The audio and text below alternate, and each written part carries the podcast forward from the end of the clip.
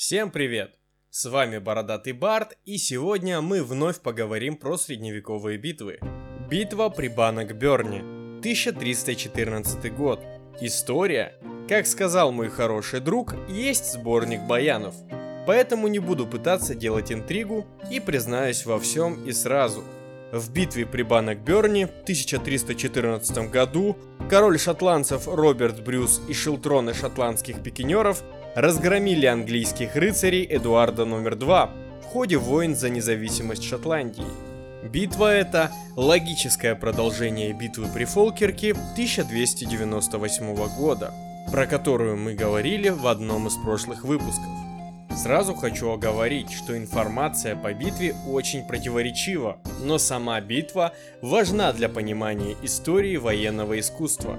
Противоречия касаются численности сил и потерь. Есть источники, приписывающие англичанам чуть ли не 100-тысячную армию. Также противоречивы сведения о расстановке сил перед сражением и о ходе битвы, которые доходят до того, что англичане на второй день сражения то ли уже перешли ручей Баннокберн, то ли только собирались. То ли одна конница оказалась за ручьем, то ли там была пехота. В одном случае английские лучники делают обход с одного фланга, в другом случае с противоположного. Так что описание будет носить компилятивный характер на основании тех данных, которые кажутся более достоверными. Итак, король Англии Эдуард I, разбив Уоллеса в битве при Фолкерке, заимел себе ачивку «Молот шотландцев», и, цитата, «утихомирил на века огнем и геноцидом Шотландию». Вековая стабильность не продлилась и 10 лет. И вот уже избранный королем Шотландии Роберт Брюс, несмотря на все свои заверения в лояльности, потихоньку подленько освобождал свою страну от англичан. В Англии к власти пришел новый король, Эдуард II, который был любителем мужского пола если честно, претензий к нему как к человеку особых нет. Ну, брал от жизни все, осыпая красивых юношей из своей свиты подарками, титулами и землями. Да и вообще был веселый, положительный и щедрый пинчушка. Плохо то, что свои нудные обязанности короля в виде управления государством и умения вести войну он старательно игнорировал. Но в 1314 году Эдуард был вынужден выступить в поход для снятия наглой блокады конец охамевших шотландцев с замка Стерлинг. Гнусненький Роберт Брюс вышел навстречу англичанам. Что касается сил сторон, начнем с шотландцев. Некий Фруассар оставил после себя внушительный талмуд, отрывок из которого я приведу, поскольку там Фруассар компилирует рыцарскую мудрость о шотландцах. Цитата.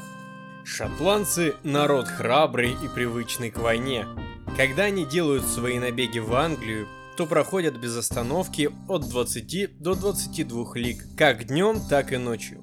Ведь кроме пеших обозников, все они передвигаются на лошадях. Рыцари и оруженосцы едут на хорошо снаряженных крупных конях. Простые воины на маленьких лошадках. Из-за наличия гор, которые им надо пройти, чтобы вторгнуться в Нортумберленд, багажа они с собой не возят. Не возят также никакой провизии, ни хлеба, ни вина, поскольку во время войны они придерживаются трезвости и могут долгое время есть полусырое мясо без хлеба и пить речную воду без вина. Поэтому у них нет надобности в котелках и сковородках, так как поймав скотину, они обертывают ее мясо в шкуры и будучи уверены, что достанут достаточно скота в той стороне, куда они вторгаются, они и вовсе ничего с собой не носят. Под боковинами своего седла каждый из них везет широкую металлическую пластину, за седлом небольшую сумку с овсянкой. Когда они едят столько много сырого мяса и их желудок кажется им слабым и пустым, они устанавливают эту пластину над огнем, замешивают воду с овсянкой и когда пластина разогреется, кладут на нее немного теста и пекут тонкие хлебцы, наподобие крекера или бисквита, которые и едят, чтобы согреть свои желудки. Поэтому неудивительно, что они совершают дневные переходы более длинные, нежели другие воины. В общем, это типичный нарративный источник. Во-первых, есть острое желание подумать, что передвигаются шотландцы без котелков и прочих удобств не в силу врожденного стоицизма или впитанного с молоком матери острого чувства скромности. а по причине банального отсутствия сих полезных девайсов в меню выбора экипировки. Нет, ну серьезно, насколько может затруднить передвижение всадника взятая с собой сковородка, если ты и так таскаешь железяки? Тем более, что судя по существованию обозников, шотландцы даже телеги с собой возили. Впрочем, последнее, как мне подсказали в комментариях, не факт. Возможно, обозники должны были обзавестись телегами в процессе забега по английским землям. Да и называть клановую знать рыцарями и оруженосцами я бы, например, постеснялся.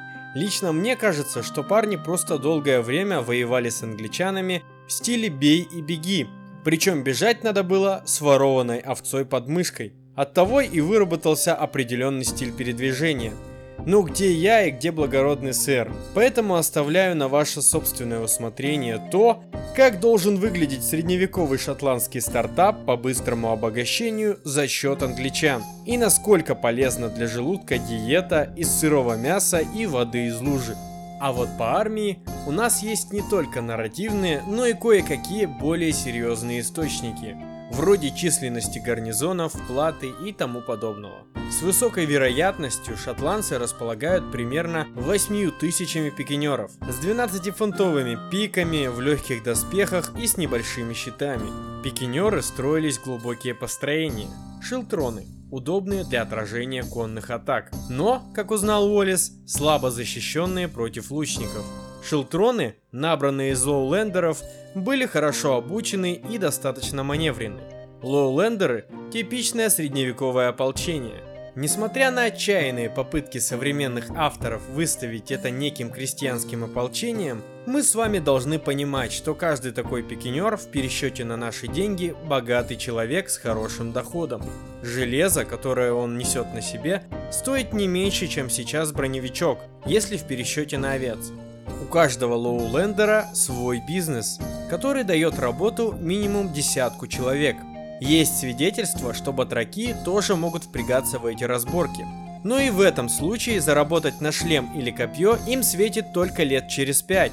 Это если не влезая в ипотеку. Поэтому, если среди лоулендеров и есть простые крестьяне, то это профинансированные спортсмены. Среди шотландцев были и хайлендеры – горцы и островитяне Ога Макдональда. Эти ребята как раз в стиле Дункана Маклауда и Отважного Сердца. Дикие, необузданные и с большими дрынами. Любили они всякие жутковатые на вид двуручные человекорубки. Источники приводят разное количество шелтронов. То ли три, то ли четыре штуки. Возглавляемые сэром Томасом Рэндольфом, Эдуардом Брюсом, братом короля, и сэром Джеймсом Дугласом. Сам король, по-видимому, возглавил четвертый отряд пехоты горцев. Заманчиво предположить, что всего отрядов пехоты было четыре, но только три из них шелтроны пикинеров, а четвертый отряд горцев и островитян был вооружен по-другому. Были у шотландцев и свои лучники в небольшом количестве. Скорее всего, на тот момент шотландцы не использовали длинные луки – Уделять внимание лучникам шотландцы стали позже.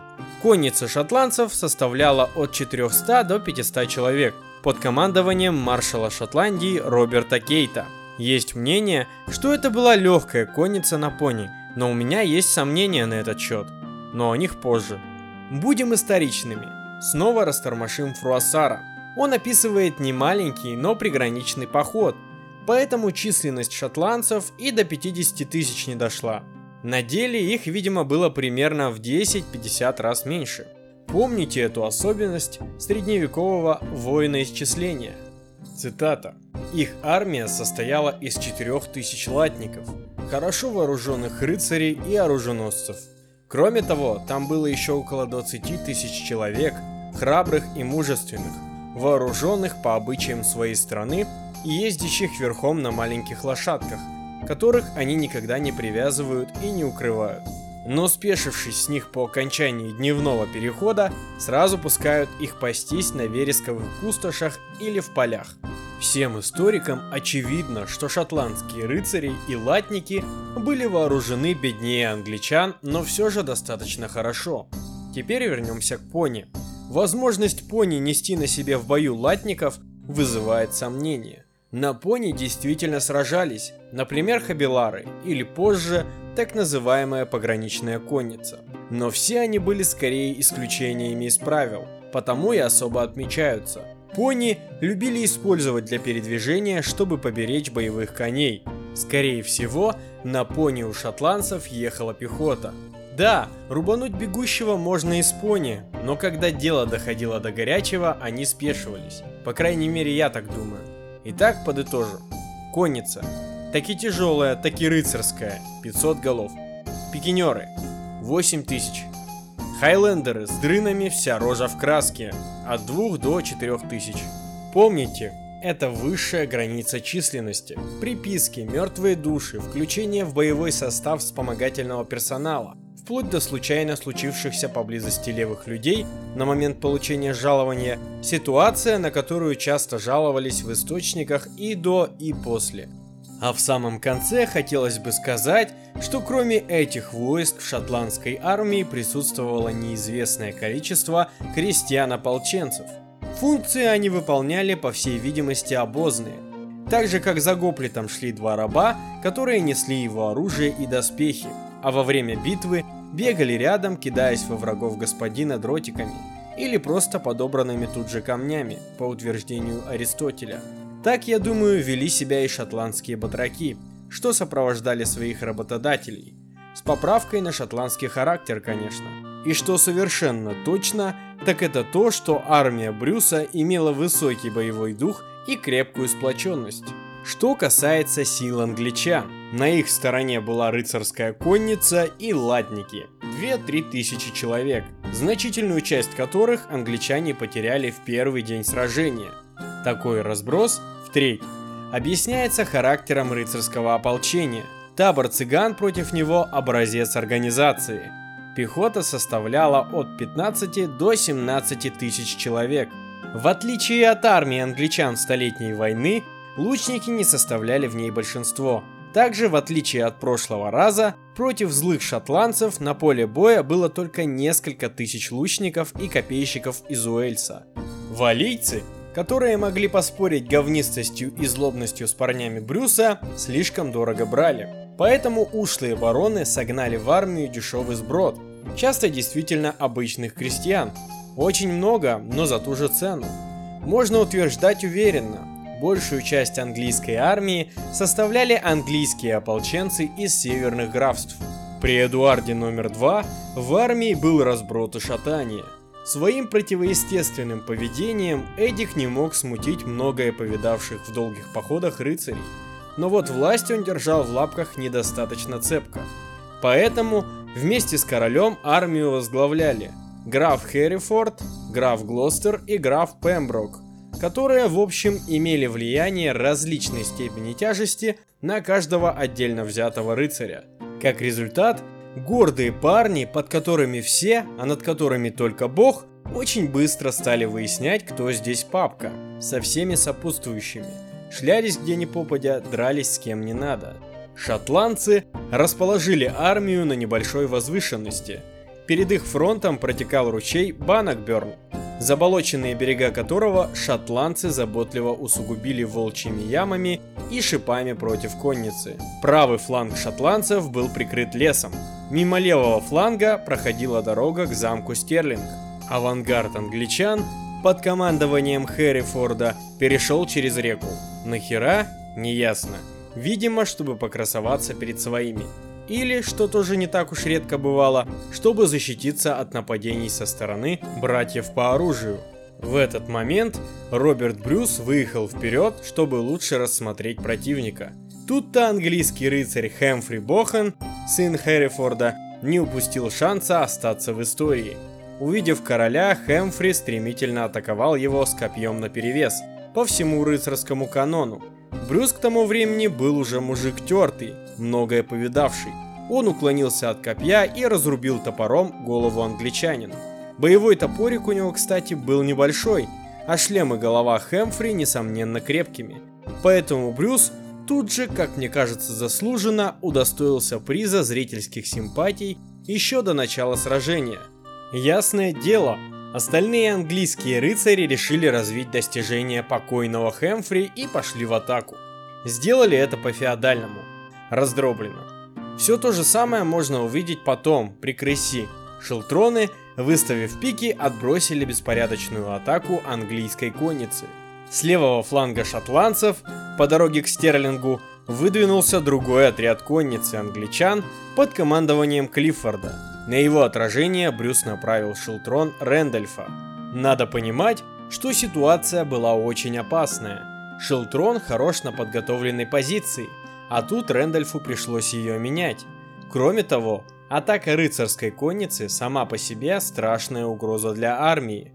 Когда в Лангедоке правили неправильных христиан, во время Альбигойского крестового похода в 1213 году случилась битва при Мюре, в которой христианская армия в тысячу рыцарей с помощью Господа опрокинула и рассеяла от 20 до 40 тысяч клятых еретиков. Еретики были почти все пешими. Но в этот раз Бог был не на стороне англичан.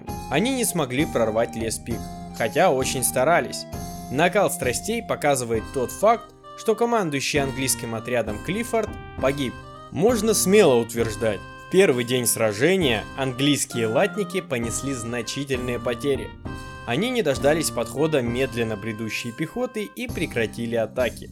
Армия англичан осталась ночевать на заболоченной местности, причем, по-видимому, конница расположилась на стороне шотландцев, а пехота с другой стороны ручья. Ну а теперь к ходу самого сражения. На следующее утро, пока англичане не успели построиться, шелтроны шотландцев пошли в атаку. Вряд ли хмурые шотландцы шли ровными рядами. По всей видимости, они атаковали подобием плотной толпы, насколько это было возможно. Но это был существенный шаг вперед. Обычно пехота могла идти в атаку только этакой пешей лавой, в лучшем случае с вкраплением сыгранных команд, вроде команды викингского дракара. Тем не менее, англичане оказались не готовы. Конница англичан была дезорганизована, пехота не могла помочь своим, а английские лучники остались в тылу армии и не могли поражать шотландцев, как при Фолкерке. Английские рыцари как и всякие рыцари, умевшие в противопартизанскую войну, быстро сориентировались и контратаковали шотландцев. Отважно, безрассудно и бестолково. Как и в предыдущий день, несмотря на все шансы и на то, что пехота не стояла на подготовленных позициях, рыцари вчастую проиграли рубку. Рубка, видимо, была страшная. Рыцари были смяты и отброшены, и шелтроны стали теснить англичан к ручью. В этот момент Небольшой отряд английских лучников попытался обойти фланг шотландцев со стороны дороги, чтобы начать обстрел крайнего отряда Дугласа. Это было очень опасно. В прошлый раз английские лучники помножили шелтроны на ноль, и Брюс двинул в дело своих рыцарей. Никаких кольев, палисадов, холмов и волчьих ям перед лучниками не было, поэтому ничто не смогло помешать коннице их рассеять. Тем временем сам Брюс во главе горцев присоединился к Шелтронам, и англичане начали отступать. Именно в этом месте Эдуард ударил в грязь лицом. Он в тупую побежал с еще толком не проигранной битвы, чем вызвал панику в войске. Несколько рыцарей сопроводили его к замку Стерлинг, который удерживали англичане. В замок, правда, короля не пустили, поскольку, как вежливо объяснил комендант, После проигранного сражения Стерлинг все равно должен был капитулировать. В это же время шотландские крестьяне, ополченцы и обозники показались на виду англичан. Англичане, которые еще все же держали подобие строя, восприняли их как подошедшую новую шотландскую армию и бросились в бегство. Шотландцы упорно гнались за англичанами и с особой жестокостью расправлялись с бегущими. Они говорили, что ходили по Баннокберну и не замочили ног – так много мертвых англичан лежало в воде. Разгром англичан был полным.